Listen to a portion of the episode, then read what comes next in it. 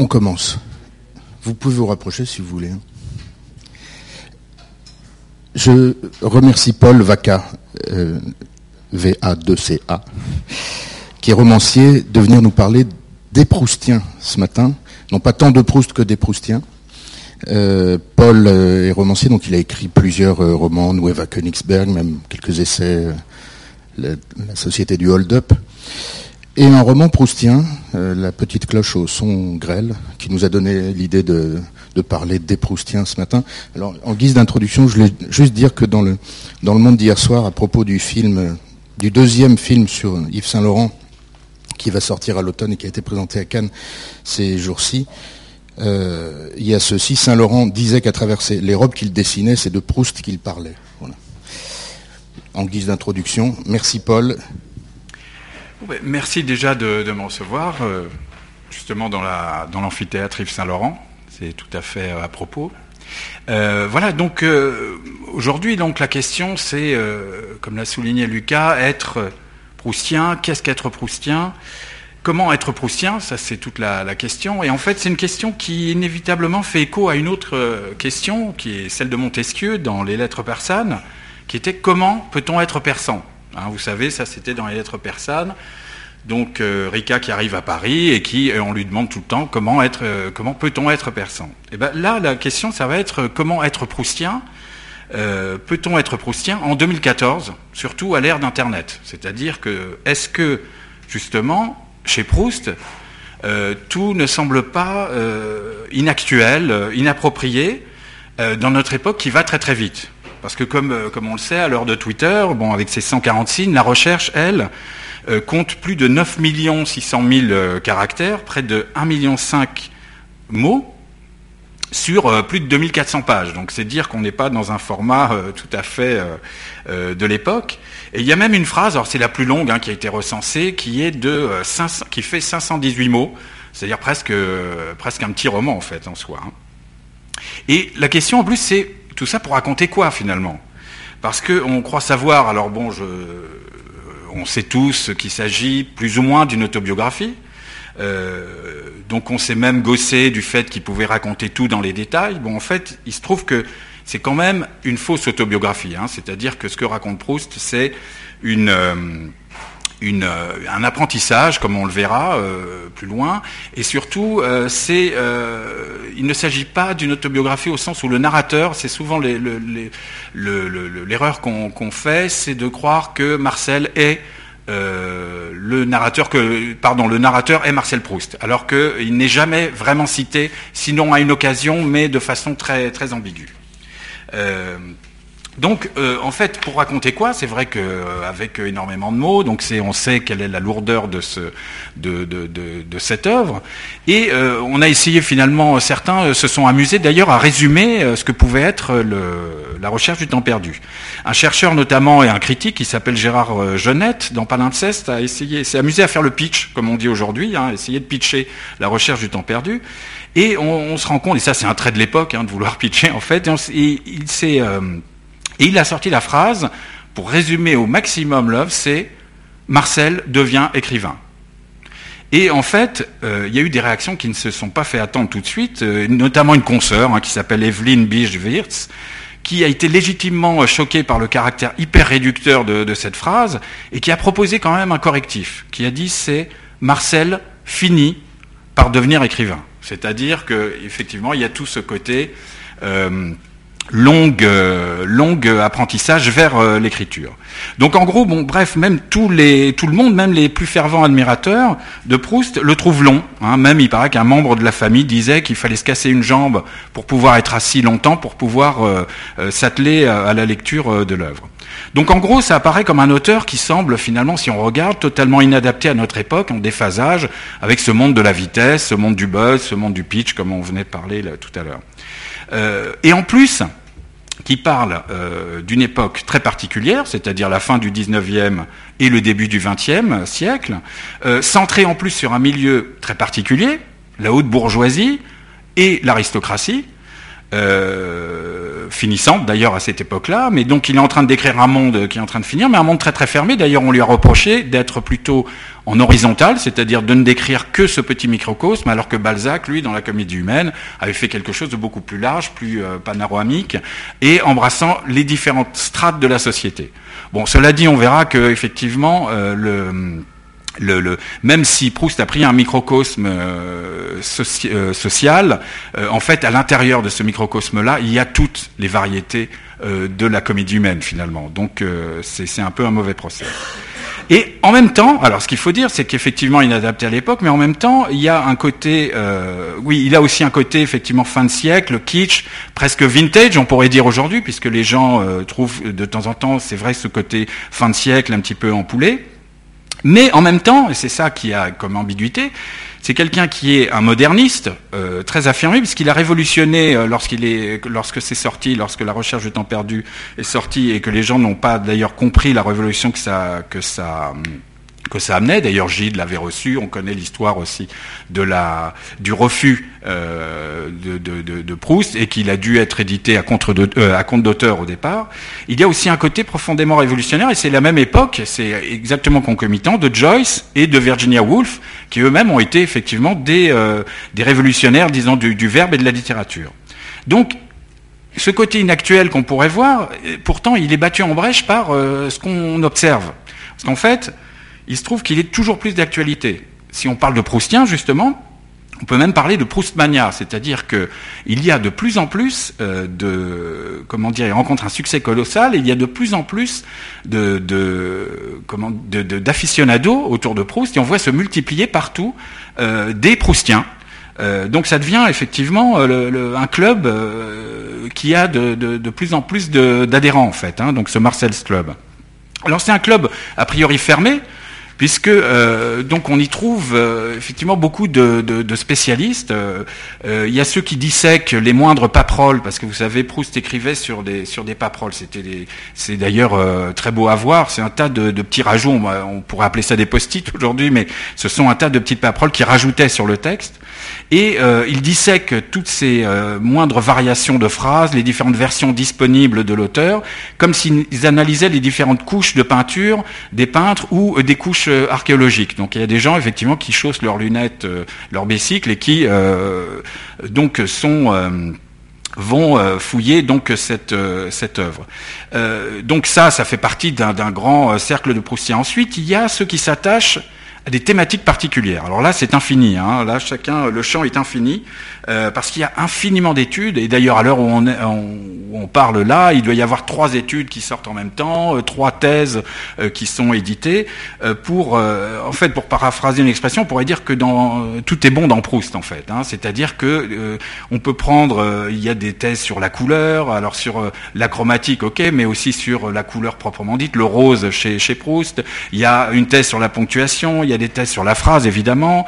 Il y a des thèses sur les personnages en propre euh, en particulier, sur un tableau, sur euh, un détail d'un tableau, euh, sur l'anecdote, sur l'humour chez Proust, sur l'implicite, sur la métaphore, sur le hors-sujet même. Il y a une très belle étude d'ailleurs de Pierre Bayard qui est sur le hors-sujet, c'est-à-dire la digression chez Proust. Une très belle, très belle étude que je vous conseille d'ailleurs de Pierre Bayard.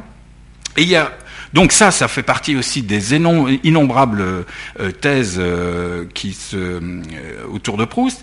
Et il y a alors il y a aussi ceux qui auscultent les mécaniques, alors là, la mécanique euh, proustienne et les mécanismes de la tuyauterie de l'œuvre de Proust, euh, avec des titres euh, vraiment évocateurs, du style les enjeux stylistiques de l'exophore mémoriel, l'effet de catalyseur de l'onomastique proustienne, les approches phénoménologico-psychanalytiques de la sublimation, c'est-à-dire qu'en fait, on a un tas d'études aussi dans tous les, dans tous les domaines, et aussi euh, cette Proustmania euh, se met aussi à la mode des différentes, euh, justement, se ressource à toutes les modes de la critique littéraire. C'est-à-dire que ça a épousé à la, à la fois le courant critique biographique, le courant critique moderniste, le, le, courant structuraliste, le courant psychanalytique, et même le déconstructionnisme. Et puis aujourd'hui, il y a aussi beaucoup d'études, comme c'est assez la mode, au diapason des gender studies ou même des Jewish studies sur, sur Proust. Et en plus, alors il faut avouer ça aussi que euh, le, les Proustiens ne connaissent pas de frontières non plus. Hein, c'est Proustiens de tous les, de tous les pays, unissez-vous. Euh, c'est euh, depuis la première étude en fait américaine qui date de 1927. Euh, alors qu'en France, il faut attendre 34 hein, pour qu'il y ait la première étude sur lui. Euh, ça ne fait qu'augmenter. Il n'y a pas de limite. Au Japon, il y a énormément d'études proustiennes, en Roumanie, en Chine, en Bulgarie. Et à la limite, on pourrait presque dire, euh, sans forcer le paradoxe, que c'est presque en France qu'il est le moins connu. Et là, ça rejoint un petit peu le, le côté euh, on n'est pas euh, prophète dans son pays, un petit peu comme un petit clin d'œil à Woody Allen, qui est euh, peut-être le moins connu, c'est dans son pays d'origine.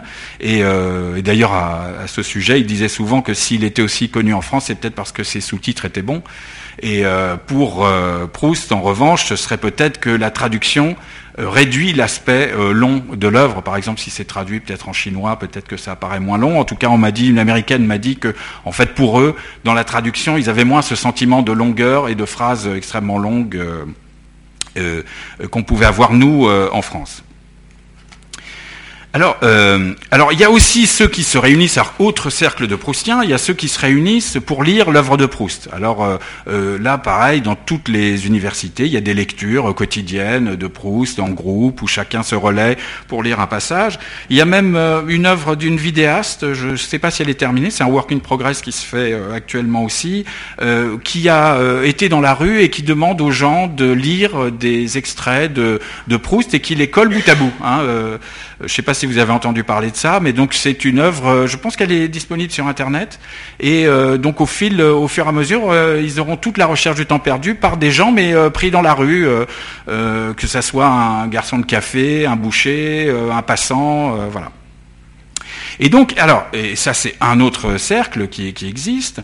Il y a aussi euh, ceux, alors, il y a aussi ceux qui finalement sont proustiens, mais contre l'esprit de Proust, c'est-à-dire c'est ceux qui s'attardent à faire des ponts entre la vie privée de Proust et son œuvre. Et là, il y a beaucoup d'œuvres là-dessus où les, gens, euh, ces, personnes, euh, dissèquent la, correspondance de Proust, euh, sa, biographie, essayent de savoir ce qu'il faisait à telle heure, tel jour, et essayent de faire des parallèles avec tel personnage, qui représente-t-il dans la vie privée de, Proust. Pourquoi je dis un, comment dire, un péché contre l'esprit de Proust? Parce que justement, Proust a toujours dit euh, il a toujours euh, clamé, même dans la recherche d'ailleurs, mais dans, ses, dans Contre Sainte-Beuve surtout, que l'œuvre de l'écrivain euh, n'a rien à voir avec son, sa vie privée en fait. Qu'il fallait d'ailleurs, et c'est pour ça que je vous disais en préambule que le narrateur n'est pas n'est pas Marcel. Et, souvent justement, plein de, gens, euh, de, chercheurs euh, continuent de faire de la recherche biographique autour de Proust, alors que finalement Proust lui-même euh, était, était contre ça. Il y a aussi un autre cercle encore, il y a ceux qui font des dîners à la manière de Proust. Alors ça, ça existe beaucoup, euh, qui se rencontrent, qui prennent les, parce qu'il y a un tas de recettes euh, chez Proust, donc qui prennent des recettes, par exemple de Françoise ou celles qui étaient dans la, euh, en, comment dire, au menu dans les, les, soirées chez les Guermantes ou chez les Verdurins, et donc qui refont à la manière de Proust des dîners avec. Il y a d'ailleurs un livre qui est sorti là-dessus sur la cuisine retrouvée, avec toutes les recettes de la recherche du temps perdu. Et puis, il y a ceux, alors à l'inverse de, de, de, des biographes, euh, il y a ceux qui euh, s'inspirent de l'œuvre de Proust pour, au contraire, l'appliquer à la vie réelle. Il y en a un qui est très connu là-dessus, qui a, qui, a, qui a bien marché, qui est, qui est très drôle et que je vous conseille aussi, qui euh, peut-être que vous l'avez lu d'ailleurs, d'Alain de Botton, qui s'appelle Comment Proust peut changer votre vie. Et en fait, euh, il prend les préceptes proustiens qui sont dans la recherche, mais aussi euh, finalement dans ses lettres, pour les appliquer euh, comme un self-help à la limite, comme un livre de coaching finalement, de coaching de la vie. et il en tire des préceptes pour la vie quotidienne. Il y a même une autre auteure qui a écrit un livre qui s'appelle One Year Reading Proust, bon qui n'est pas traduit en français, où elle a passé un an à lire Proust et elle fait des mémoires croisées entre euh, ce qu'elle lit dans Proust et ce qui lui arrive euh, dans sa vie. Et puis alors bon voilà donc il y a tous ces cercles de Proustiens qui sont euh, de, plus en plus nombreux. Et puis il y a aussi ben, ce, qu'on pourrait appeler les gardiens du temple proustien. Alors euh, bon généralement les Proustiens sont assez bienveillants puisque ils aiment que leur euh, que leur champion soit soit connu, mais certains veulent garder ça comme une chasse gardée. Et c'est ce qu'on peut appeler un peu les gardiens du temple proustien qui souhaitent finalement interdire l'accès aux profanes, pensant qu'il n'y a que les Proustiens finalement élus, que ce sont finalement euh, qu'il n'y a que euh, qui savent euh, ce que doit être un Proustien et, et qui pensent finalement que Proust n'a écrit que pour eux. Ça, c'est un, un phénomène. Et là, ils se rendent pas compte en agissant comme ça que finalement ils sont un petit peu comme les Verdurins, euh, c'est-à-dire le petit clan euh, des Verdurins qui eux-mêmes, euh, dont ils se moquent eux-mêmes. mais je pourrais vous expliquer après pourquoi il y a ce sentiment que Proust n'a écrit que pour eux et pourquoi on peut expliquer finalement cette dérive un peu, je dirais entre guillemets, intégriste de, des Proustiens intégristes. Donc on voit qu'être Proustien, donc pour reprendre le libellé de la question, c'est un club très fermé, euh, assez élitiste finalement, euh, assez highbrow comme disent les Américains, mais finalement de plus en plus fréquenté. On en voit de, plus en plus. Alors ça souligne quelque chose justement par rapport au libellé de la question, euh, qui est qu'on dit proustien. ça c'est une c'est une question assez logique. On parle de proustien. Est-ce que alors par ailleurs c'est un privilège assez rare pour les écrivains finalement. Alors on dit évidemment balsacien, on peut dire stendhalien, on peut dire flaubertien, mais c'est pas au même sens. C'est-à-dire que là, c'est plutôt, lorsqu'on l'entend chez Proust, c'est plutôt comme philosophie de la vie ou comme vision. C'est-à-dire un balsacien, ce serait plutôt un spécialiste en littérature et qui travaille sur euh, Balzac. Un proustien, c'est au-delà du cercle simplement du travail sur le, sur, euh, sur Proust, et je vais vous le, montrer aussi pourquoi. Euh, on est, c'est vrai effectivement, quelque chose qui est euh, comme comment dire, c'est une, vie à, part entière. Être proustien, c'est effectivement cette, ce, ce comment dire, cette, cette philosophie de la vie qui se dégage au-delà même du projet esthétique. Euh, c'est-à-dire c'est euh, effectivement le privilège et l'apanage des philosophes. Euh, on parle de kantiens, on parle de platoniciens, on parle d'aristotéliciens, on parle de. Donc ça c'est effectivement à chaque fois c'est lié à une philosophie de la vie. Et c'est donc il y a une philosophie de la vie de Proust. C'est-à-dire qu'on peut être proustien en adhérant non pas seulement donc à son œuvre littéraire, mais à la philosophie qui est chez Proust. Et donc au-delà du pari esthétique, il y a une vision du monde qui se dégage, ou plus exactement, cette vision du monde constitue en fait le pari esthétique de, euh, de Proust, euh, qui disait d'ailleurs que le style, donc on parle souvent du style euh, du style proustien, on aura l'occasion aussi de l'évoquer. Le style, pour lui, c'est ça, je le cite, le style est comme la couleur pour un peintre, non une question de technique, mais de vision. C'est-à-dire qu'en fait, effectivement, c'est là où Proust, à travers son, son pari esthétique, a cherché à transmettre une vision.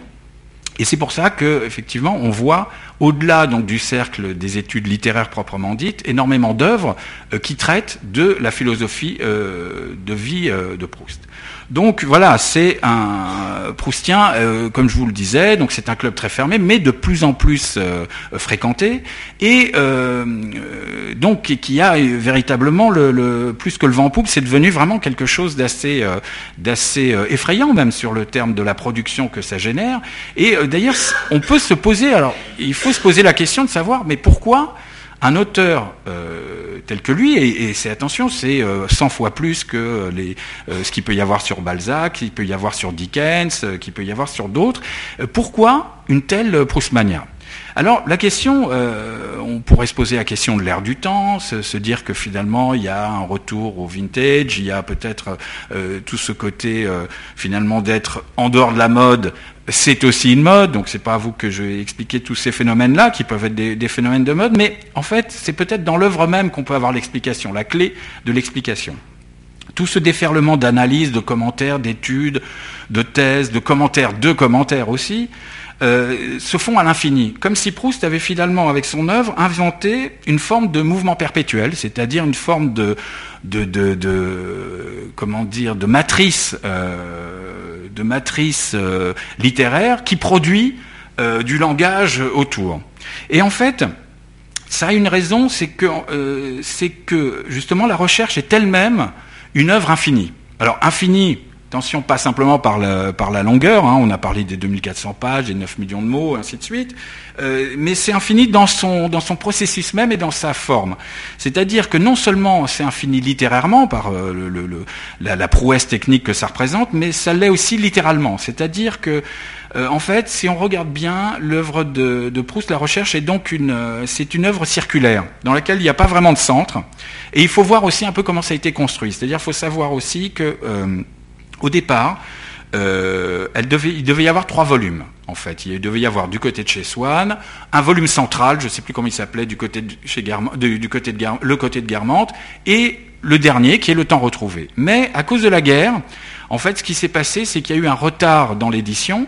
Euh, on a dû sursoir l'édition, donc euh, il, y a eu quatre ans qui se sont passés, pendant lesquels ce n'est pas sorti, pendant 14-18, hein, donc la Première Guerre mondiale. Et Proust a continué d'écrire donc pendant ce temps-là, mais au lieu de rallonger, puisque la, forme circulaire existait déjà, il a finalement rajouté à l'intérieur des, euh, des strates et ce qu'on appelle plutôt des volutes, c'est-à-dire que le, le, comment dire, la construction de la recherche du temps perdu est assez organique, et lui il le compare euh, à une cathédrale avec des, volutes internes, mais ça s'est construit par, euh, par l'intérieur. À la limite, on se demande s'il avait vécu plus longtemps et si la guerre avait duré plus longtemps, euh, peut-être qu'on aurait aujourd'hui 5000, 5000 pages, on aurait peut-être 18 volumes, puisque à l'intérieur, il y avait toujours une capacité à reproduire du, du du, discours. Euh, en fait, euh, c'est une œuvre bon, circulaire qui n'a pas de centre, comme je vous disais, avec des entrées multiples. Hein, on peut rentrer par euh, beaucoup de, niveaux. et en fait, c'est aussi circulaire dans, sa, dans son processus et dans son histoire, puisque en fait, comme je vous disais, c'est comment euh, Marcel devient euh, écrivain, c'est qu'en fait, il y a un phénomène de boucle qui se produit, c'est-à-dire que le livre que vous êtes en train de lire, c'est, en lisant la recherche, donc, c'est le livre qu'il est en train d'écrire. C'est-à-dire qu'on a un phénomène de, boucle euh, qui lui donne un, caractère infini. C'est-à-dire qu'une fois qu'on a terminé la dernière, phrase, qui se termine par le mot temps d'ailleurs, on n'a qu'une chose à faire, c'est de le relire, puisque justement on va retourner dans cette boucle. Donc il y a cet aspect déjà euh, circulaire, euh, organique de, l'œuvre elle-même. Ensuite, si on descend sous le sous le à un autre niveau, la phrase elle-même dont on a parlé, donc la longueur de la phrase, ça qui est proverbial, elle-même est construite aussi comme quelque chose d'assez infini avec des volutes internes, c'est-à-dire que la phrase de Proust, elle est aussi très organique, très circulaire, avec des cascades de, sous-phrases, de parenthèses, de choses comme ça, qui finalement ne sont pas longues pour euh, l'explication, c'est plutôt parce qu'elles veulent imprimer, si vous voulez, la vision euh, de la réalité que de la complexité de la réalité que Proust voulait voulait traduire. À la limite, je le comparerais plus qu'à une phrase longue et dissertative, c'est plutôt un travelling, si vous voulez. C'est plus une notion de travelling cinématographique euh, qui embrasse finalement une réalité large. Avec, alors juste une petite parenthèse avec euh, attention le contresens qu'on fait souvent de dire les phrases sont longues parce qu'il décrit beaucoup. Il faut savoir que Proust n'est pas, euh, contrairement à ce qu'on croit, euh, un comment dire un adepte de la description. Ceux qui se sont penchés d'ailleurs sur les études ont montré que finalement les descriptions prenaient très très peu de place dans la recherche. En fait, on a beaucoup de, de psychologiques et finalement je vous le dirai après, mais il y a aussi beaucoup d'actions finalement et de retournements, contrairement à ce qu'on croit. Mais ce n'est pas du tout un artiste de la description, c'est plutôt un artiste de la métaphore donc ça c'est euh, euh, et lui par exemple tournait complètement le dos à la description classique, celle du 19e siècle, du type euh, Balzac, du type Hugo, qui sont des descriptions finalement artificielles et décoratives pour, vous savez, ou des, ou des romanciers du roman feuilleton, où à l'époque il fallait non seulement remplir les pages, mais il fallait montrer le décor. Lui, finalement, est beaucoup plus subtil que ça. Il amène toutes les descriptions sont amenées par la focalisation et par les personnages. Donc en fait, voilà, il y a cette phrase qui est longue, donc on a dit le euh, côté circulaire de l'œuvre, le côté circulaire de la phrase, et ça va jusqu'aux mots, euh, qui ont eux aussi un côté circulaire, et il y a quelque chose euh, d'important, non seulement dans le vocabulaire qu'il a choisi, mais aussi dans les noms propres, Et euh, il y a beaucoup de noms propres dans la recherche. Hein. c'est, euh, il y a du name dropping, mais euh, pas dans le sens qu'on lui donne aujourd'hui pour étaler la connaissance. Non, c'est des noms propres qu'il a lui-même. Alors, des noms propres existants, c'est ça d'ailleurs qui est assez moderne aussi, donc avec des artistes existants, mais aussi des artistes qu'il a inventés lui-même et des lieux qu'il a inventés lui-même. Par exemple, Combray, on sait que c'est Ilié, on sait que Balbec, c'est, c'est Cabourg. il a inventé lui-même des mots, et ces mots-là ont eux aussi euh, euh, un côté infini. D'ailleurs, il en parle dans, dans l'œuvre à un moment donné. Il y a un passage qui s'appelle Nom de pays, les noms, où il décrypte euh, les noms et, des noms qui referment en eux-mêmes des mondes. Un monde, réel avec non seulement la texture de la sonorité, mais aussi la graphie dans lesquels il a, par exemple, il a inventé Swann, Guermantes, Charlus, Elstir, qui est un peintre, un peintre euh, inventé, fictif, comme Bergotte, qui est aussi un, donc un écrivain euh, fictif.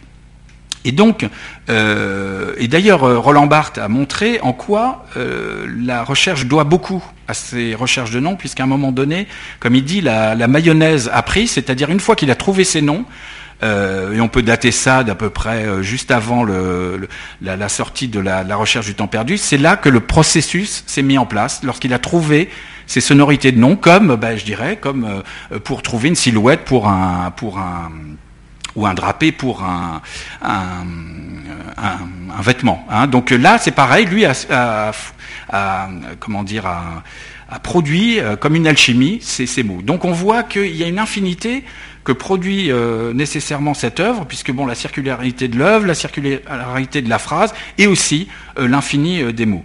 Donc en gros, on a, donc ce sont des mots mondes dans des phrases mondes qui façonnent un livre monde. D'où la pléthore d'explications et qu'on peut prendre, et d'ailleurs c'est ça qui est intéressant, c'est qu'une partie de Proust est aussi Proust. C'est-à-dire qu'on retrouve dans une phrase à peu près l'infini de, euh, de l'œuvre aussi, où il mélange, hein, comme, euh, dans le principe alchimique, le microcosme et le macrocosme, c'est-à-dire l'infiniment petit et euh, l'infiniment grand. Alors du coup, pour être proustien, est-ce que justement ça ne donne pas euh, un aspect pétrifiant? Est-ce qu'on ne se dit pas justement, euh, oulala, je vais remettre à plus tard la lecture de, cette œuvre? Est-ce que justement être proustien, c'est pas réservé à une certaine élite, à une certaine caste, à une certaine secte presque euh, Et est-ce qu'il faut être absolument spécialiste pour devenir proustien ou dédier sa vie à ça? Alors là, la réponse, ben, c'est clairement non. D'ailleurs, ben, on va le voir aussi par euh, ce que euh, propose Proust.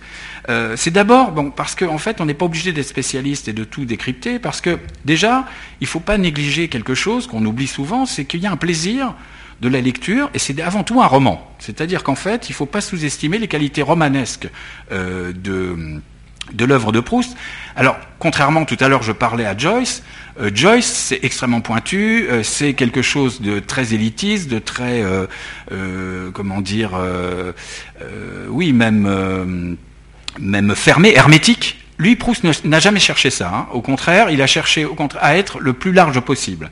Euh, donc il y a des qualités euh, littéraires et au, risque de faire sourire, même Proust a des euh, qualités de page turner en fait. C'est qu'une fois qu'on est rentré dedans, alors c'est vrai, je dois vous avouer que les 60 premières pages sont, il y a comme une forme d'apprentissage, comme s'il fallait mériter l'œuvre, mais à partir de, je dirais moi, à partir de la page à peu près 63, on commence à se, on commence à rentrer dans quelque chose vraiment qui est de l'ordre du roman avec ben, des retournements, des péripéties, des arches dramatiques.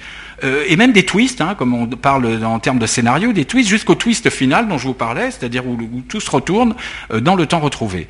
Et en fait, euh, alors juste une parenthèse aussi, il faut savoir que vous le savez que Visconti avait voulu avait voulu euh, porter à l'écran, au grand écran, le, la recherche du temps perdu, en vain, euh, qui a eu euh, des essais souvent de, de, le faire au cinéma. Moi, ma conviction personnelle, j'ai eu l'occasion un jour d'écrire là-dessus sur une, la Gazette des scénaristes, c'est que je pense que la forme qui irait le mieux pour la recherche du temps perdu, ce serait finalement la forme aujourd'hui de la série. Hein, C'est-à-dire, ce serait un 7 fois 52 minutes, par exemple, où on aurait justement à l'ombre, on aurait du côté de chez Swann avec, avec l'enfance, on aurait à l'ombre des jeunes filles en fleurs qui est plutôt l'adolescence. Du côté de Guermantes, c'est l'apprentissage à la vie mondaine. Sodome et Gomorre, c'est l'exploration de toute la sexualité, hein, donc à la fois euh, euh, hétérosexuel, mais le côté Sodome euh, masculin homosexuel et féminin. avec Gomorre, la prisonnière qui est les affres de la jalousie, hein, qui est le pendant de l'amour, Albertine disparue, qui est l'oubli, ce qui se passe avec l'oubli, et le temps retrouvé qui est finalement la fin de l'apprentissage et la résurrection, et comment finalement le, le temps perdu, et on va voir dans quel sens il est utilisé, et retrouvé. Pourquoi euh, on peut être justement proustien avec le seul plaisir de se dire j'ai envie de lire cette œuvre comme je lis euh, un roman. Et effectivement, c'est pas euh, il y, a, vraiment des retournements et des et des comment dire des péripéties qu'on a souvent tendance à, passer et de l'humour aussi. J'ai oublié de, de, dire il y a vraiment énormément d'humour. Donc voilà, il y a un plaisir à lire ça. Ensuite, il y a aussi le fait que euh, Proust ne mettait pas aux premières, euh, aux premières loges pour ses lecteurs la qualité de l'intelligence. Pour lui, euh, c'est un apprentissage à faire avec le lecteur. Il amène, il invite un apprentissage à faire avec le lecteur, c'est-à-dire qu'on devient proustien en lisant Proust finalement. Et au lieu de livrer comme un philosophe sa vision finalement assez sèche de la vie, Proust l'a fait partager à travers un parcours. Et ça, c'est ce qu'on voit euh, dans la recherche du temps perdu, c'est euh, l'apprentissage qu'on fait avec lui, et finalement, et c'est l'apprentissage que fait le narrateur aussi, c'est-à-dire qu'en fait, on est aussi à la fois euh, dans la peau du narrateur et dans la, peau du lecteur.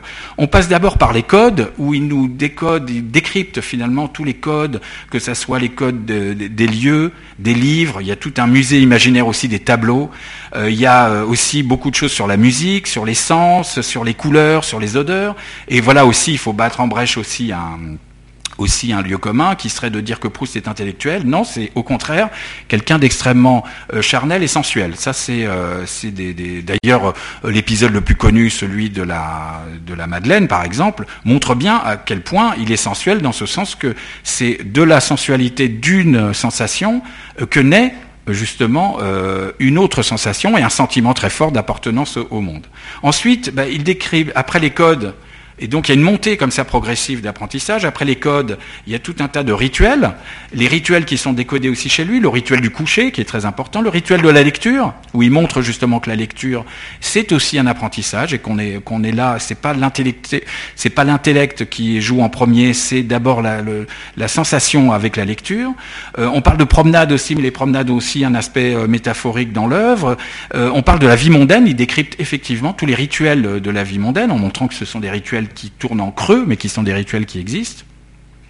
Ensuite, donc on a eu les codes, il y a les rituels, et ensuite on passe à un autre stade qui est celui des expériences, où là aussi il nous parle de l'expérience de la métaphore, il nous parle de l'expérience de l'amour, et ça on aura l'occasion d'en dire deux, petits mots, mais c'est vrai que c'est une vision assez noire, c'est aussi noir que chez Racine finalement. Euh, donc les expériences renouvelées, hein, donc il y a l'expérience de Swann, donc dans un amour de Swann, il y a celle du narrateur, et euh, en général c'est sur un même schéma que ça se présente. L'expérience du souvenir qui est très important, et surtout le souvenir involontaire, et on va voir en quoi c'est important.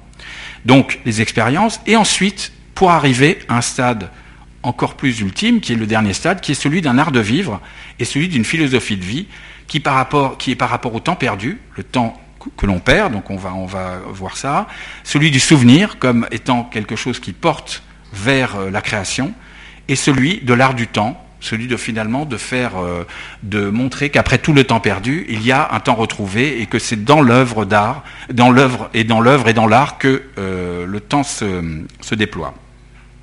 Alors, Justement, c'est euh, tout ça pour montrer qu'on n'a pas besoin d'être un spécialiste. Un proustien n'est pas, on peut être proustien, donc justement, sans être euh, spécialiste.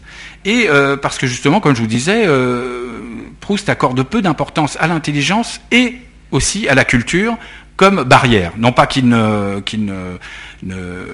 jette l'intelligence comme étant une, piètre qualité, mais euh, pour lui, ce, n'est pas ce qui doit devenir en premier. En premier, ça doit être d'abord la nécessité d'une sensation. Et je vais vous donner euh, en fait euh, deux exemples pour montrer en quoi pas la, culture n'est pas un, prérequis ou la culture ou la connaissance de l'ensemble des références qu'il y a chez Proust n'est pas un prérequis. Notamment, il y a un exemple où à un moment donné, alors là, je, vais vous lire l'extrait. C'est euh, un extrait où euh, je vous assure, ajouta Madame de Guermantes, qu'avec les palmettes et la couronne d'or qui étaient à côté, c'était émouvant. C'était tout à fait l'arrangement du jeune homme et la mort de Gustave Moreau. Entre parenthèses, Votre Altesse connaît sûrement ce chef-d'œuvre. La princesse de Parme, qui ignorait même le nom du peintre, fit de violents mouvements de tête et sourit avec ardeur afin de manifester son admiration pour ce tableau. Mais l'intensité de sa mimique ne parvint pas à remplacer cette lumière qui reste absente de nos yeux tant que nous ne savons pas de quoi on veut nous parler. C'est-à-dire qu'en fait, on voit là, à l'œuvre, c'est qu'il nous parle d'un tableau qui s'appelle Le jeune homme et la mort de Gustave Moreau, alors que peut-être certains d'entre vous l'ont en tête, mais que ce n'est pas un prérequis, on n'est pas obligé de l'avoir en tête, puisque elle-même, la princesse de Parme, ce qui est intéressant là-dedans, c'est de montrer qu'elle-même ne le connaît pas. Donc on est sur ce jeu qui fait que c'est par les mots qu'on doit connaître, euh, ce, qui se, ce qui est dans, le, dans, dans la recherche. Et que euh, justement, ça, ça fait écho à aujourd'hui euh, la volonté de certains de faire une édition augmentée. Vous savez, le livre numérique, c'est aussi la grande mode, c'est de faire des éditions augmentées. Certains voudraient, à chaque occurrence d'un auteur, d'un peintre, d'un musicien, renvoyer sur un lien qui expliquerait le tableau. Euh, pour moi, c'est une hérésie parce qu'en fait, non seulement ça va couper la lecture qui est déjà euh, très, euh, très porteuse, mais le problème, ce n'est pas tellement le tableau en lui-même, c'est ce que Proust en dit. Et là, je vais vous donner un autre exemple où il parle d'un tableau qui s'appelle la, vue de Delphes, et c'est la mort de. En fait, ça raconte la mort du romancier Bergotte, un romancier qui a été inventé par Proust. Il mourut dans les circonstances suivantes. Une crise d'urémie assez légère était cause qu'on lui avait prescrit du repos. Mais un critique ayant parlé que dans la vue de Delphes de, Vermeer, pardon, prêté par le musée de La Haye pour une exposition hollandaise, tableau qu'il adorait et croyait connaître très bien, un petit pan de mur jaune, qu'il ne se rappelait pas, était si bien peint qu'il était, si on le regardait seul, comme une précieuse œuvre d'art chinoise, d'une beauté qui se suffirait à elle-même. Bergotte mangea quelques pommes de terre, sortit et entra à l'exposition. Dès les premières marches qu'il eut à gravir, il fut pris d'étourdissement. Il passa devant plusieurs tableaux et eut l'impression de la sécheresse et de l'inutilité d'un art si factice et qui ne valait pas les courants d'air et le soleil d'un palazzo de Venise et d'une simple, simple, maison au bord de la mer. Enfin, il fut devant le Vermeer, qu'il se rappelait plus éclatant, plus différent de tout ce qu'il connaissait, mais où, grâce à l'article du critique, il remarqua pour la première fois des petits personnages en bleu que le sable était rose et enfin la précieuse matière du tout petit pan de mur jaune. Ses étourdissements augmentaient. Il attachait son regard comme un enfant à un papillon jaune qu'il veut saisir au précieux petit pan de mur. C'est ainsi que j'aurais dû écrire, disait-il. Mes derniers livres sont trop secs. Il aurait fallu passer plusieurs couches de peinture, de couleur, rendre ma phrase en elle-même précieuse, comme ce petit pan de mur jaune. Cependant, la gravité de ces étourdissements ne lui échappait pas. Dans une céleste balance qui apparaissait, chargeant l'un des l'un des plateaux, sa propre vie, tandis que l'autre contenait le petit, le petit pan de mur, si bien peint en jaune, il sentait qu'il avait imprudemment donné la première pour le second. Il se répétait petit pan de mur jaune, avec un auvent, petit pan de mur jaune. Donc voilà, l'idée c'est que effectivement vous avez peut-être en tête le, tableau euh, La vue de Delphes, mais en même temps, ce qui est important, c'est ce qui est dit là, c'est l'aspect révélateur de ce petit pan de mur jaune, où il explique que finalement, c'est un peu sa phrase, où il y a plusieurs couleurs, euh, où il y a effectivement plusieurs textures, et que c'est ce que voulait faire Bergotte pour arriver jusqu'à là. Donc en gros, et c'est pour ça je m'en excuse, on est dans une école quand même de, couture, de, design et de et, qui en fait j'ai amené aucune image parce que je me suis dit ce qui est important dans la lecture de Proust avant tout c'est de comprendre les images mentales pour après nous renvoyer sur le monde sensible. Et après c'est vraiment très intéressant. Là d'ailleurs j'ai amené le musée imaginaire de Marcel Proust. Où ils reprennent tous les tableaux euh, dont il est question dans la dans la recherche avec euh, le petit extrait auquel il se rapporte. Et là effectivement on peut ensuite aller voir à quoi ça ressemble. Mais à la limite le petit de mur jaune dont je vous ai parlé, dont je vous ai fait euh, la lecture, on, voit en soi en quoi il est porteur de, toute, euh, toute une, sensualité. Il n'y a pas besoin de voir nécessairement l'œuvre. Donc, voilà, donc il n'y a pas besoin d'être spécialiste, il n'y a pas besoin de comprendre toutes les références euh, dans lesquelles Proust nous engage. après, l'autre question, c'est pour être proustien, est-ce qu'il faut être obligatoirement nostalgique? Alors la réponse aussi est non, parce que c'est là aussi où on fait, on produit souvent un contresens, c'est qu'on pense qu'on lit le titre qui d'ailleurs mène euh, à une ambiguïté. Le titre c'est la recherche du temps perdu. Le temps perdu, on l'entend souvent au temps de temps passé, c'est-à-dire avec la nostalgie. Donc on se croit plutôt, donc on, est, on, est, on pense plutôt que c'est que ça va être une, comment dire, un roman sur le temps passé et qu'on voudrait qu'il revienne, un peu à la Lamartine, un peu à la romantique, ou aussi euh, ceux qui ont fait des, des, des, ouvrages sur l'enfance. On pense par exemple à Pagnol, à un autre Marcel, qui est Marcel Pagnol, avec le, château de ma mère ou la gloire de mon père. Donc, où on est sur des souvenirs d'enfance. L'idée de, Proust, c'est que le temps euh, perdu, il faut l'entendre vraiment au sens du temps qu'on perd, c'est-à-dire le, sens euh, qu'on donne à la procrastination finalement. Tout le temps qu'on est en train de perdre, et on, se rend compte aujourd'hui, on parle de plus en plus de procrastination avec les réseaux sociaux, avec Internet, du temps perdu. Proust montre que ce temps perdu est presque un temps nécessaire, c'est-à-dire qu'en fait, il n'y a de temps retrouvé que s'il a été perdu. Et c'est une démarche, et ça, ça fait partie de la démarche de, de Proust aussi, qui est que celle de, qui est celle de dire qu'on n'arrive pas par la volonté nécessairement, et c'est presque un, un, comment dire, un un bréviaire de la non-volonté finalement, le, la recherche du temps perdu, puisque finalement il faut admettre que ce temps perdu finalement n'est pas perdu, qu'il sera retrouvé après. Et pour les, professions que vous faites vous aussi, c'est important que vous allez faire, c'est euh, d'être aussi le temps que vous perdez ou que vous avez l'impression de perdre et quelque chose qui vous nourrit finalement. Et euh, le, le, déclencheur se fait après et avec une certaine euh, nécessité finalement, parce que chez Proust il y a quelque chose qui est très important, c'est que les choses importantes ne sont pas celles qu'on veut. Elles nous arrivent involontairement. Euh, prenons l'exemple de l'amour. Je vous avais cité l'exemple de l'amour. L'exemple de l'amour est assez important, c'est-à-dire qu'on peut croire que voilà, euh, l'amour est quelque chose qu'on décide chez lui. Il y a un schéma très très simple. C'est ce qu'on pourrait appeler le syndrome de Swann. Donc c'est Charles Swann, euh, le héros où il lui fait dire à la fin d'un amour de Swann, parce qu'il est sorti avec Odette, avec des hauts et des bas, il y a eu vraiment des, c'est un, amour un peu un peu contrarié. Voilà ce qu'il dit à la fin d'un amour de Swann. Il dit c'est Swann qui parle, dire que j'ai gâché des années de ma vie, que j'ai voulu mourir, que j'ai eu mon plus grand amour pour une femme qui ne me plaisait pas et qui n'était pas mon genre. Et ça, en fait, euh, c'est pas simplement Swann qui raisonne comme ça, c'est euh, la vision que, que Proust a euh, finalement de l'amour. C'est que pour lui, on aime d'autant plus fort quelque chose, et, ça peut être aussi bien une personne, mais aussi artistiquement, que cette chose n'est pas euh, ce à quoi on s'attendrait d'aller. Euh, en fait, euh, d'ailleurs, les, euh, comment dire, les, les, sites de recherche devraient s'en inspirer parce que si on regarde par exemple Mythic ou Attractive World, ils sont toujours en train de parler de matching, c'est-à-dire vous aimez la lecture, ben, trouvez quelqu'un qui aime la lecture, vous aimez les voyages, trouvez quelqu'un qui aime les voyages. Et en fin de compte, ils devraient faire plutôt, ils devraient sortir swan.com ou quelque chose comme ça, qui est plutôt de dire n'allez vers quelqu'un par hasard, allez vers quelqu'un qui justement n'a pas du tout vos goûts. Et en fait, c'est à la fois ce que je vous disais pour les personnes, mais c'est aussi ce qu'on peut ressentir pour, euh, pour euh, l'art, en fait. Il en va euh, de la même manière pour, pour l'art, c'est-à-dire qu'en fait, à un moment donné, on se retrouve face à, et on l'a vu pour le petit pan de mur jaune, c'est une, une révélation, et c'est ensuite qu'on se met à décrypter, et c'est quelque chose qui vient vers nous. Donc du coup, pour raisonner avec la question quand même de base, qui est qu'est-ce qu'être proustien, je dirais qu'on ne devient pas proustien volontairement finalement. C'est Proustien qui vient à vous, par exemple, euh, à l'occasion d'une lecture, à l'occasion de quelqu'un qui en a parlé, à l'occasion. C'est quelque chose qui est, euh, qui finalement est le fruit euh, d'un hasard qui se fait nécessiter. Et dans ce sens, je dirais, alors qu'est-ce qu'être proustien? C'est que je dirais que tout le monde peut être proustien.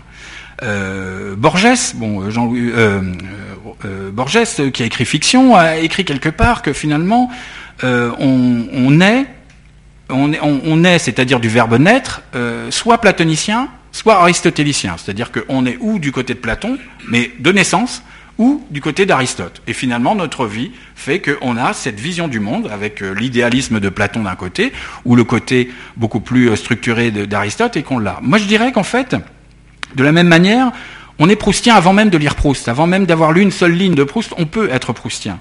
Euh, c'est en fait c'est lui qui nous fait découvrir la part euh, de, Proustien qu'on a tous euh, tous en nous. Et en fait c'est à ce moment-là qu'on a ce sentiment à la lecture de Proust ou lorsque on passe on, passe dans son sillage en fait c'est ce sentiment d'évidence qui tout d'un coup se dégage et qui est plus qu'un sentiment d'ailleurs c'est une sensation qui est très particulière. Et euh, chez Proust, ce qu'on a comme sentiment, au-delà de tout, euh, c'est ce sentiment d'à la fois de pure intimité et d'universel. C'est une alchimie entre l'intimité et l'universalité, c'est-à-dire que on se dit tous à chaque un passage, on se dit mais finalement par exemple, la Madeleine, ça c'est devenu proverbial, mais la Madeleine de Proust, tout le monde l'a un jour expérimenté, une odeur, un, toucher, un goût qui nous renvoie malgré nous vers quelque chose, donc de façon involontaire, vers euh, quelque chose. Et ça, finalement, on s'écrit tous quand on a lu ça pour la première fois, on se dit, mais à moi aussi, ça m'est arrivé. Et on a le sentiment que finalement, il nous parle qu'à nous. Et c'est ça la force, je dirais, euh, du, du, rapport avec Proust, c'est ce qu'on pourrait appeler, même certains l'ont appelé l'effet Proust, et c'est pour ça qu'il dégage aussi, à mon avis, autant de, de, fanatisme autour de, autour de lui, et autant de, de comment dire, d'attirance, c'est que justement, il y a cet effet entre l'intime, tout le monde pense qu'il l'a écrit finalement pour nous, et par cette intimité-là, il rejoint l'universel. Et ça, c'est ça qui est la force, et c'est comme ça qu'on est euh, proustien. Donc du coup, pour faire aussi un autre parallèle, je dirais que, vous savez, chez les jésuites, on disait que c'était on était sauvé par les, par les œuvres, et chez les, euh, les jansénistes, c'était on était sauvé par la grâce, par la décision finalement de, Dieu. Ben, je dirais que finalement pour Proust, en fait, c'est un peu, euh, c'est pas, on n'est pas proustien par les œuvres, on l'est par la grâce, parce qu'à partir du moment où on a découvert quelque chose de Proust, finalement, on devient proustien, et peu importe qu'on le lise en entier, qu'on le lise dans l'ordre, qu'on le lise euh, comme il faut, on a ce sentiment d'appartenance, et c'est une œuvre pour ça qui est très importante, c'est que non seulement euh, on, est dans un continuum et dans lequel finalement on a des instants de grâce qui viennent à nous euh, comme euh, sans crier gare finalement, euh, et euh, ça peut être des, instants de grâce différents, c'est-à-dire que vous, ça peut être euh, telle page, pour l'autre, ça peut être telle autre page, et je dirais même encore, c'est un effet de kaléidoscope qui se fait même dans le temps, c'est-à-dire que si on reprend la lecture, on va pas être séduit ou euh, exalté par les mêmes passages. C'est-à-dire qu'en fait, il y a un aspect vraiment de kaléidoscope, c'est ce que je vous disais, c'est un peu organique, et donc c'est pour ça que dans le temps, ça finit même par vivre, et euh, ceux qui font des lectures, euh, donc au fur et à mesure, il y a un côté palimpseste, comme on dit, c'est-à-dire où on écrit, on réécrit dessus, où on n'a pas les mêmes sensations à chaque fois. Euh, et ça, c'est extrêmement rare. Alors c'est valable, vous me direz, c'est valable pour n'importe quelle lecture. On lit pas euh, finalement euh, Eugénie Grandet comme euh, la première fois ou Madame Bovary comme on lit la deuxième, mais chez lui, c'est encore plus un effet prégnant et fort. Et donc, j'ai envie de dire, être proustien, c'est voilà, par la grâce, parce que finalement, parce qu'on le vaut bien, finalement, pour prendre une, une expression un petit peu banale. Et donc, du coup, on peut se laisser aller à la découverte de façon euh, décomplexé. Il n'y a pas besoin effectivement de rentrer dans un, dans, dans, un moule. Au contraire, on peut le lire à sa façon. On peut retourner dans l'innocence inquiète de l'enfance de Combray, se laisser porter, euh, partager euh, des promenades, partager des odeurs, partager des, euh, comprendre le rire euh, de, de la, la Verdurin, voir aussi naître à partir d'un clocher une œuvre d'art, assister dans une tasse de thé à la naissance d'un monde via une madeleine. On peut trembler devant la silhouette grotesque de, de Charlus et ressentir à la fin tous la, la, sérénité ultime du, du temps retrouvé. Et c'est un plaisir euh, absolu, donc évidemment, et euh, une découverte perpétuelle. Et à la limite, pour terminer, la, question que je dirais, c'est pas tellement comment être proustien. Moi, la question qui me paraît la plus importante, c'est comment peut-on ne pas être proustien? C'est ça la question.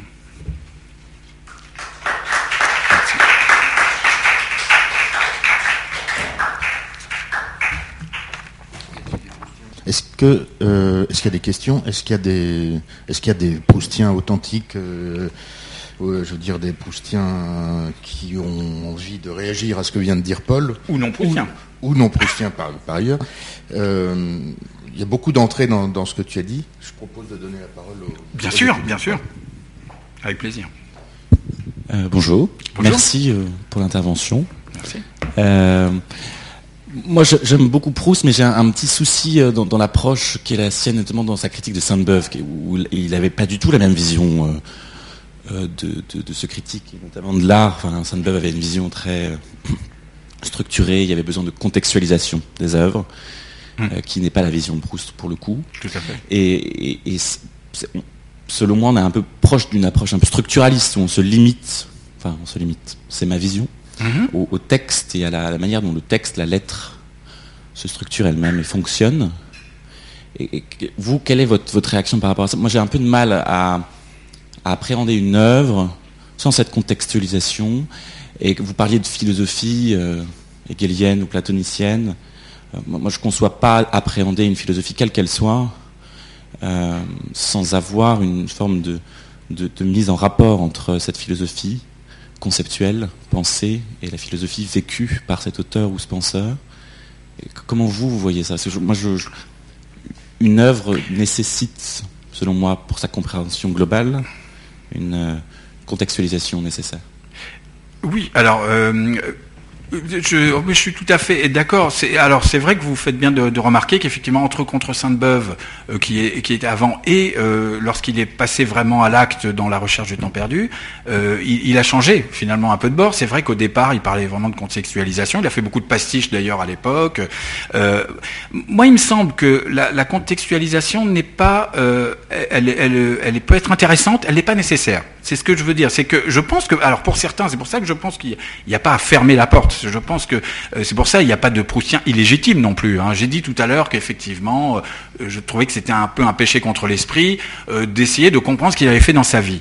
Il y a deux choses, c'est qu'on peut se dire, et d'ailleurs c'est le cas par exemple, on pense à Yves Saint-Laurent hein, actuellement, on peut se dire est-ce que la vie est importante?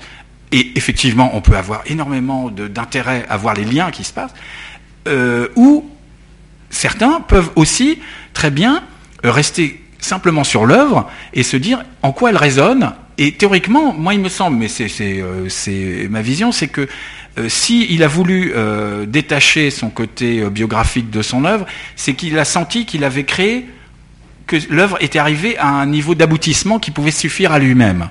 après, effectivement, le plaisir qu'on ressent à quelque chose, c'est aussi de créer des ponts par nous-mêmes, donc de connaître un petit peu sur la vie. C'est vrai qu'on connaît tous d'ailleurs un peu la vie de Proust et ces, euh, passages. Et je pense qu'effectivement, ça peut aussi enrichir.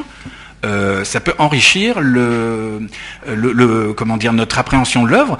En revanche, il est sûr que ce n'est pas, à mon avis, nécessaire non plus. C'est-à-dire que euh, l'œuvre d'art, et c'est là où je disais qu'il ne faut pas que ça devienne euh, un, clivage ou un élitisme fermé, n'est proustien pas seulement celui qui a étudié tout, qui connaît tout sur euh, euh Bergotte, Elstir, qui connaît aussi euh, tout ce qui a fait Ruskin, et qui a vu de, là où venait tel passage, qu'il a écrit trois fois, et ainsi de suite. C'est-à-dire qu'en fait, je pense qu'il peut y avoir une appréhension de l'œuvre dans sa, pure, émanation, sans avoir le contexte pour vite de dire les choses, mais c'est peut-être un peu banal. C'est vrai que c'est pareil pour un tableau. Euh, un tableau, on peut euh, le prendre effectivement comme là, le, pan de mur jaune, prendre cette, euh, cette sensation, et puis ensuite, tout d'un coup, on se dit, bah, tiens, j'aimerais bien essayer de comprendre d'où vient cette chose-là.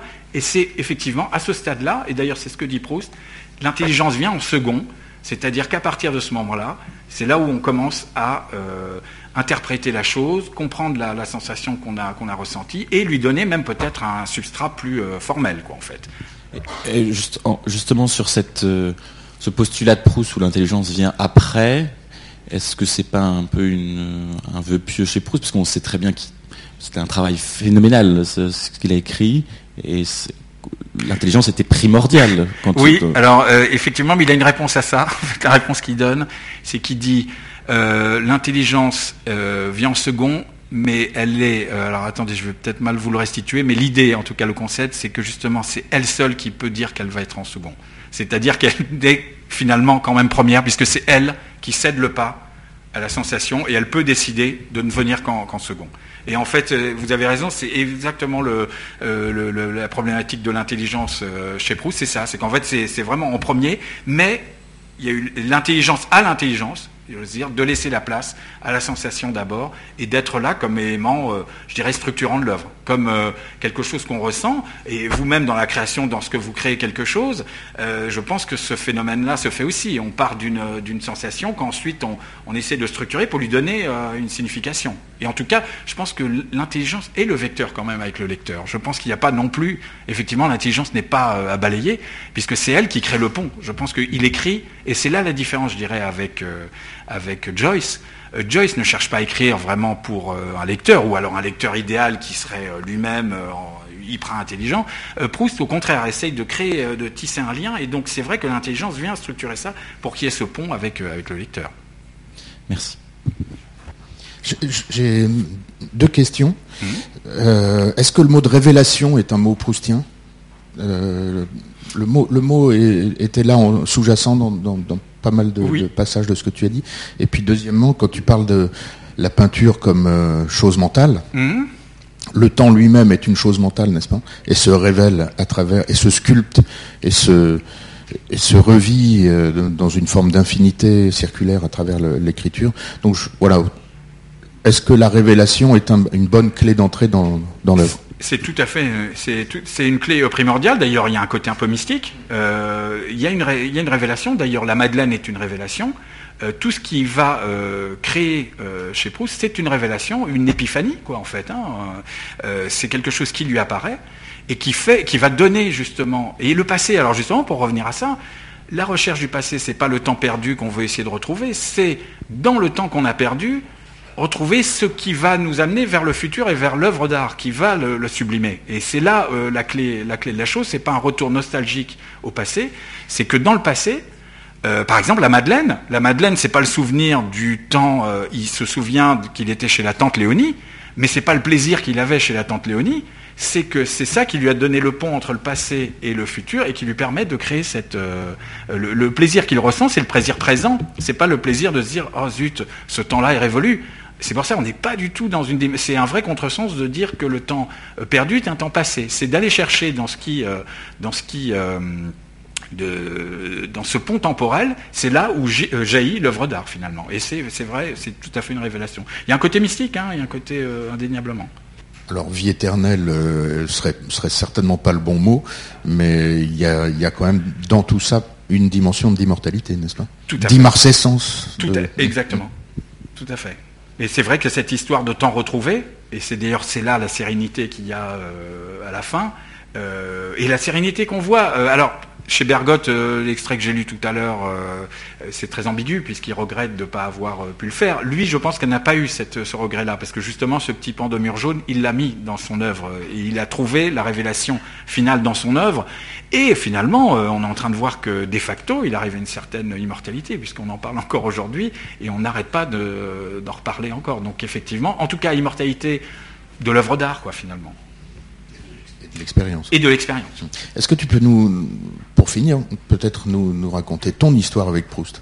Ah oui, euh, oui, moi euh, rapidement, je, vous parlais voilà de, l'effet Proust, de cet aspect justement euh, qui est ma conviction que justement on est on est proustien non pas par les œuvres mais par la grâce parce qu'on a envie un jour de l'être et donc cette idée-là m'a jailli, c'est que je m'étais dit un jour tiens ça serait marrant de plonger Proust dans un milieu qui n'est pas du tout le sien, c'est-à-dire dans un café et de là est né euh, un livre que j'ai écrit, dont tu as parlé, qui s'appelle La petite cloche au son grêle, qui est sorti euh, au livre de poche pour ceux que ça intéresse. Euh, et l'idée, c'est, alors j'ai pas fait du tout un pastiche de, de Proust, mais c'est de plonger comment finalement l'œuvre de Proust, plonger dans une enfance, dans le Nord, dans un café, va transformer autour de lui euh, la vie, non seulement la vie de, l'enfant, mais de sa mère, de la famille, et finalement, euh, alors j'ai fait, euh, j'ai, tenté moi de faire non pas un pastiche, mais en même temps je me suis inspiré de cet effet de boucle dont, je vous parlais, c'est-à-dire d'apprentissage, et c'est aussi un livre d'apprentissage, puisque c'est à partir de cette découverte, alors en fait, il découvre, le, le, c'est un jeune de 13 ans, qui euh, fait une promenade avec sa mère et qui découvre euh, que la femme euh, dont il est secrètement amoureux, qui est une chanteuse lyrique qui habite près de chez lui, qui est, qui est sublime à ses yeux, dépose, laisse dans le dans l'herbe du côté de chez Swann. Et lui, va s'en emparer, va le prendre et va commencer à lire, mais même sans rien comprendre. Au début, ce qui l'intéresse, c'est l'odeur que porte le livre, puisqu'elle porte son parfum, le parfum d'iris. Et donc, en fait, c'est à partir de là qu'il va rentrer euh, dans l'œuvre, et ce, livre-là va devenir une sorte de catalyseur, de fait, quoi, disons, euh, dans, tout l'entourage, et va euh, développer autour de dans ce village une sorte de justement j'ai mis en scène une sorte de, Proustmania autour de ça. Et comment finalement ça va être un pont. Et c'est le, souvenir aussi qui va créer le livre qu'on est en train de lire. Donc c'est aussi une sorte de, clin d'œil, dommage, euh, dommage à Proust. Mais sans le sans l'aspect pastiche parce que je me sentais ni euh, assez fort et je voulais pas mettre à distance donc on est plutôt pour la tonalité euh, c'est un autre Marcel dont je me suis inspiré c'est plutôt Marcel Pagnol le côté du château, le château de ma mère ou la gloire de mon père est-ce qu'il y a encore des questions? Alors on, remercie Paul encore une fois. Merci. Merci, à vous.